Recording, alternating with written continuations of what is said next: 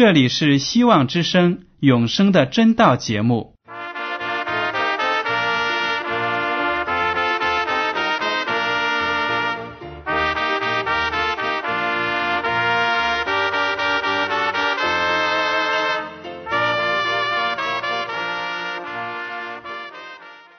亲爱的听众朋友们，你们好，我是艾德，很高兴今天能和你们在永生的真道这个栏目中见面。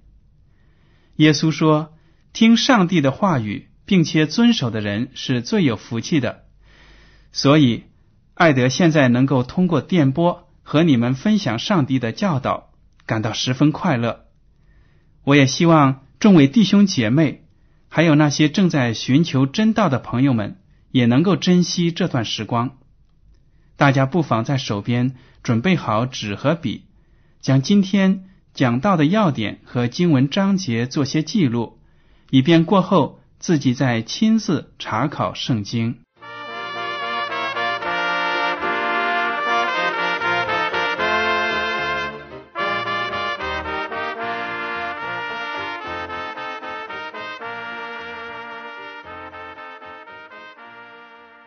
听众朋友们，今天我要和你们分享的题目是一个国家的转变。在旧约里呢，有很多历史故事都会在以后的世界上呢重新的演出。很多过去的经验和教训，对我们今天的基督徒也有着提醒、警告和鼓励的作用。首先呢，我们就来看这样一个在旧约中记载的故事。这个故事呢，就记录在但以理书的第三章。详细的情节呢，请大家自己在讲到之后自己阅读一下。巴比伦的国王尼布加尼撒造了一尊巨大的金像，立在一个平原上。然后呢，他把代表各方、各国、各族的人，那些官员呢，召集来了，命令他们在听到奏乐声的时候。一起跪拜这尊金像，凡是违反他的命令的，不拜这个金像的呢，会被抛入火窑之中烧死。结果，除了信奉耶和华上帝的三个犹太人沙德拉、米煞、亚伯尼哥之外呢，所有在场的官员都俯首帖耳的顺从了命令。尼布加尼撒王大怒，命令士兵将这三个人呢。捆绑起来，抛入火窑之中。但是，令尼布加尼撒王和所有在场的人惊奇的是呢，三个犹太人并没有被烈火烧灭，他们一起和一个相貌好像神子的人在烈火中游行。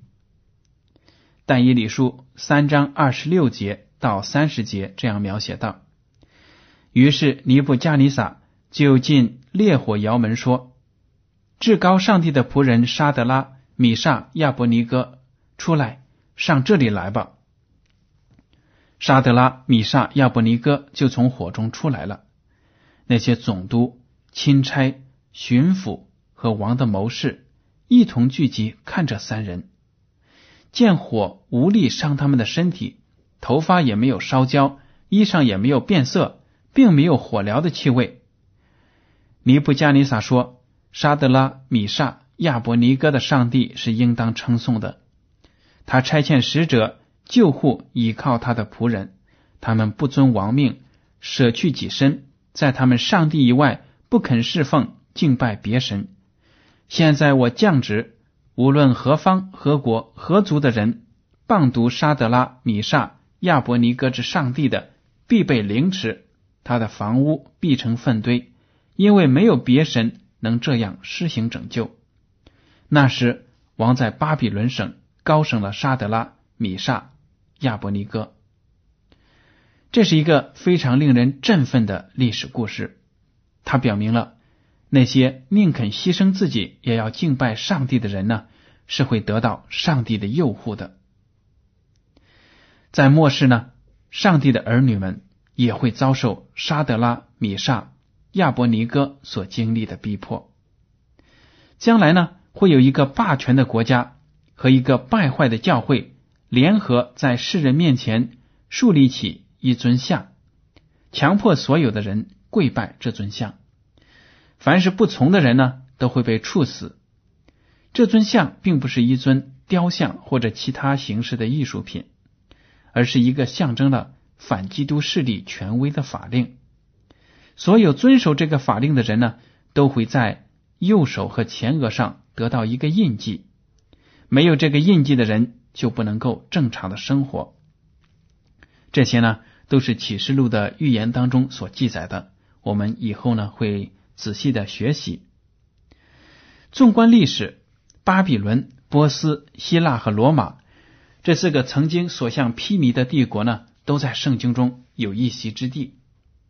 那么，我们二十一世纪的美国，这个世界上独一无二的国度，是否也有在圣经的预言中提到的呢？答案是肯定的。圣经中不但预言了美国的兴起和壮大，而且呢，讲明了他要在幕后。担当的重要角色，一个非常不光彩的角色。今天呢，我们就来研究一下美国这个国家的发展和它的转变。一提起美国，我们很多人就有一种复杂的心情。一方面呢，我们羡慕美国的经济富有、科技发达、社会民主；另一方面，我们又憎恨他的霸权主义，讨厌他在世界上。扮演国际警察的角色，其实不仅我们中国人有这样的感受，世界上大多数国家和民族都是怀有相同的感觉。美国实在是一个让人又敬又怕、又爱又恨的国家。上个世纪呢，在共产主义的超级大国苏联解体之后，美国当仁不让的成为世界上的唯一的超级大国。美国在全球的经济、科技、军事诸多领域呢，都起着龙头作用。就是凭借着这样的优势，美国源源不断的把自己的文化、意识形态输送到世界的各个角落。近年来呢，美国的这种文化侵略已经引起了其他国家人民的抵制和谴责。不但第三世界国家对好莱坞文化所造成的道德水平下降。政权不稳定等问题呢，极为不满，连许多曾经是美国盟友的发达国家也是怨声载道。那么，圣经究竟是怎样对美国进行预言的呢？我们来看一下启示录第十三章十一到十五节。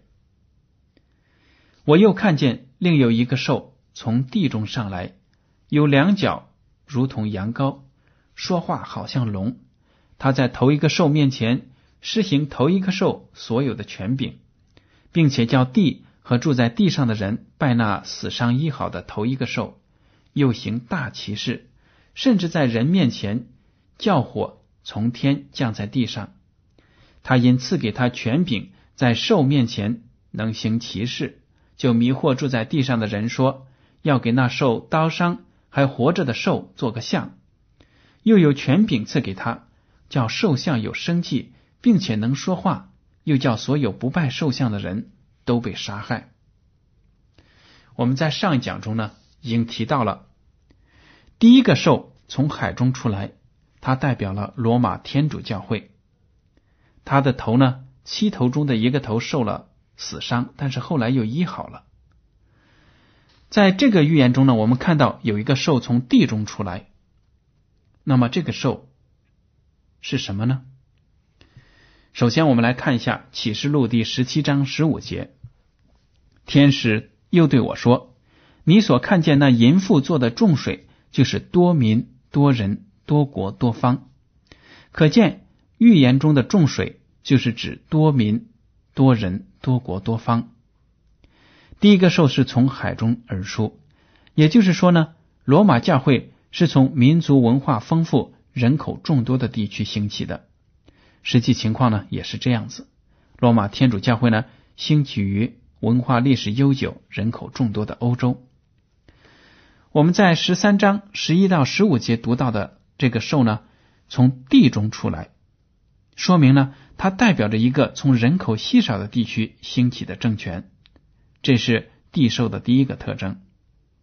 启示录十三章第十节暗示了这个政权兴起的年代：掳掠人的必被掳掠，用刀杀人的必被刀杀。圣徒的忍耐和信心就是在此。我们已经知道，公元一七九八年，拿破仑手下的将军将当时的教皇俘虏到了法国，天主教会呢遭受到了重创，一蹶不振。这第二个兽所代表的政权，应该就在这个年代兴起。这就是地兽的第二个特征。地兽长着两只脚，脚上没有冠冕，说明啊，这个政权不是君主制的。这是它的第三个特征。地兽如同羊羔，说明它貌似基督。众所周知，基督是上帝的羔羊。那么，这个从地中出来的兽所代表的政权呢？刚开始必定带有基督的形象，这就是地兽的第四个特征。接下来的经文说到了地兽说话好像龙，启示录十二章第九节已经说明，龙就是撒旦魔鬼。这个政权虽然有基督的形象，现在却说话像撒旦，撒旦。是一个狂妄自大、蔑视上帝的天使，所以呢，这个政权看似属基督的，实际上却是像撒旦那样狂妄霸道。这就是地兽的第五个特征。好了，为了让听众朋友们对这个启示录十三章十一到十五节所描写的从地中上来的兽呢，有一个更清晰的概念，我就把它的五个特征再重新罗列一下。大家可以想想，世界上哪一个政权、哪一个国家符合这些特征呢？第一个特征，这是一个从人口稀少的地区兴起的政权。第二个特征，这个政权呢，兴起的年代在十八世纪后期。第三个特征，这个政权不是君主制的。第四个特征，这个政权必定带有基督的形象。第五个特征呢？这个政权看似属基督的，带有基督的形象，实际上呢，却是像魔鬼那样狂妄霸道。听众朋友们，你们能想到这个受代表的国家吗？对了，这个国家呢，就是美国，一个只有两百多年历史的超级大国。好了，接下来呢，我们就简单的看一下美国的历史。早在一五一三年呢。西班牙人就到达了现今的佛罗里达州，但是直到一六零七年，英国的殖民者才在北美建立了第一个永久性的殖民地——詹姆士镇。十三年后，一批清教徒为了逃避宗教迫害和经济困难呢，乘坐“五月花号”从欧洲漂洋过海，来到了现今马萨诸塞州的普莱茅斯。他们在当地原住民，也就是印第安人的帮助下呢，度过了第一个寒冷的冬天。凭着对上帝的坚定的信念，经过艰苦的劳动呢，这些逃难者终于在北美大地安家落户了。此后呢，又有大批的穷苦劳动者从欧洲来到北美，开创新的生活。这些人呢，共同的目的就是要把这块土地。建设成一个没有国王和教皇的国家，希望自己和后来人不再受国王和教皇的剥削压迫。这些先民呢，大多数都是虔诚的基督徒，因为在他们的家乡受到了天主教会和英国大公教会的迫害，而且呢，国王还向他们征收很高的税，所以他们要决心把这个新的家园。建立在没有国王，而且呢要有宗教信仰自由的原则之上。当然，在实践中啊，他们崇尚基督的新教，也就是抗议中的信仰。他们也曾经压制那些信奉天主教和那些无神论者的到来。不过后来呢，宗教信仰自由的信念进一步得到了重申。而且也得到了维护和实施。他们意识到，他们自己本身就是为了逃避迫害才来到北美洲的。那么后来的移民呢，他们不强求和自己有同样的宗教信仰，这就是美国的先民的伟大之处。但是呢，好景不长，英国国王的手臂呢，很快就伸到了北美的殖民地。国王差派的官员又开始向人们征收各种税款，这些税收政策和其他经济政策呢，都没有得到当地这些移民的同意，所以呢，就激起了人们的愤怒。他们联合起来反对国王的暴政，战火终于在一七七五年爆发了。一七七六年七月四日，十三个州联合起来宣布独立。美国人民的独立革命战争从此就打响了。整个战争呢，持续了八年的时间。到一七八三年，英国被迫在巴黎与美国的代表签署了停火协定，承认了美国的领土和主权。一七八九年，十三个州又联合在一起制定了一个新的宪法。宪法生效了，乔治华盛顿当选为第一任美国总统。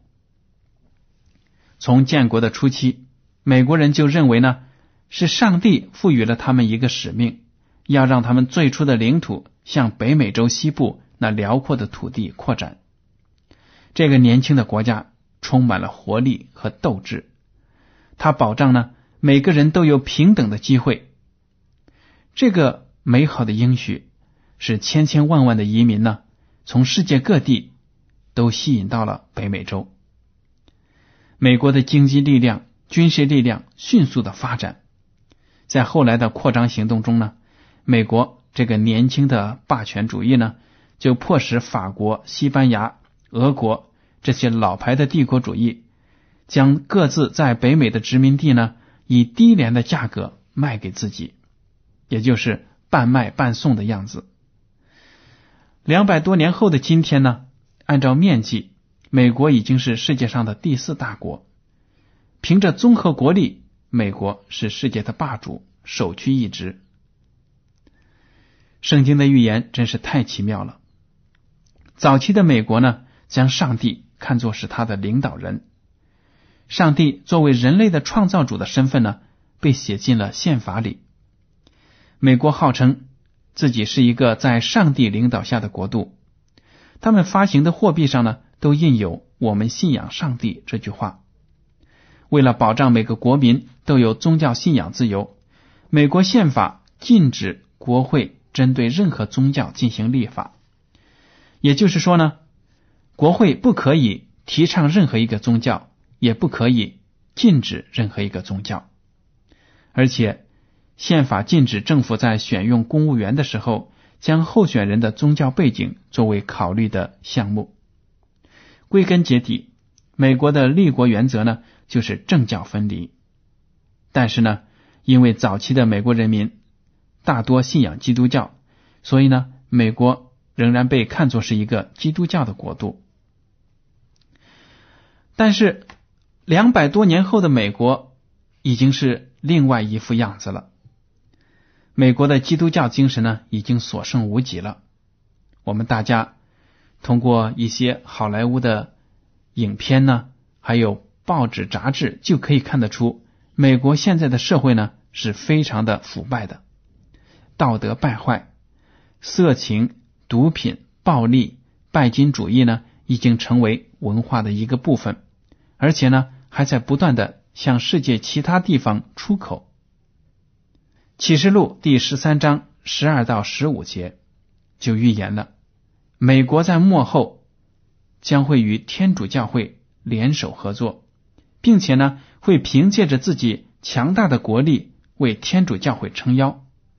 他还要为罗马教会树立起一个像，并且强迫世上所有的人拜这个像。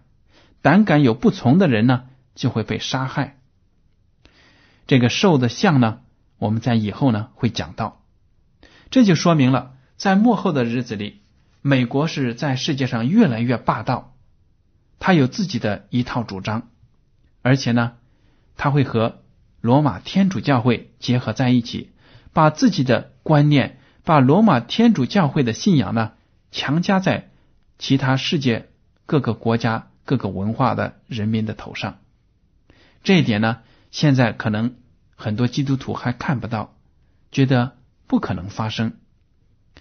但是呢，从最近社会上所发生的一些事件，我们都可以看得出，这样的趋向、这样的事件正在逐步的形成。美国起初呢，就像基督一样，是上帝的一个代言人，有自由、民主。他把这样比较良好的观念呢，向世界各地散发，倒也无所谓。但是呢，错就错在他是用武力的手段去进行的，而且在现在我们都看到了，美国对任何一个国家对他们的政府或者政治制度有不满的，就操起大棒打过去了。这在以后呢会表现的越来越突出，所以呢，大家拭目以待，把启示录中这两个兽他们将来要做的事情呢。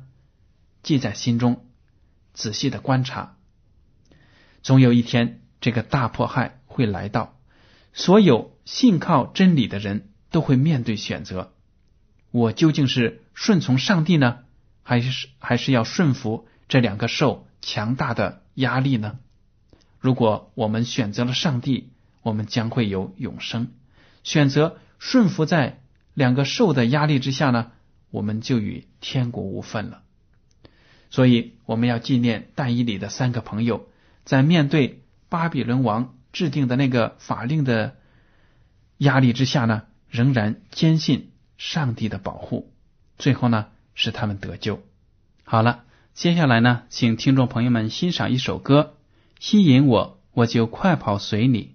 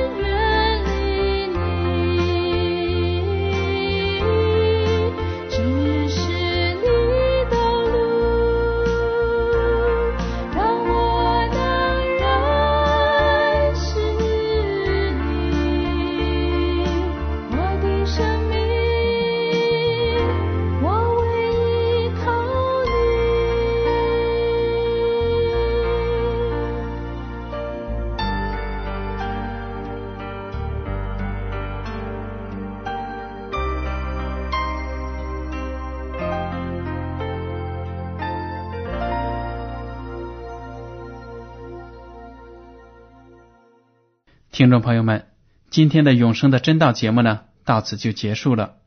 您如果对今天的讲题有什么想法，或者对这个栏目有什么建议，就请写信给我。我的通讯地址是香港九龙中央邮政总局信箱七零九八二号，请署名给爱德。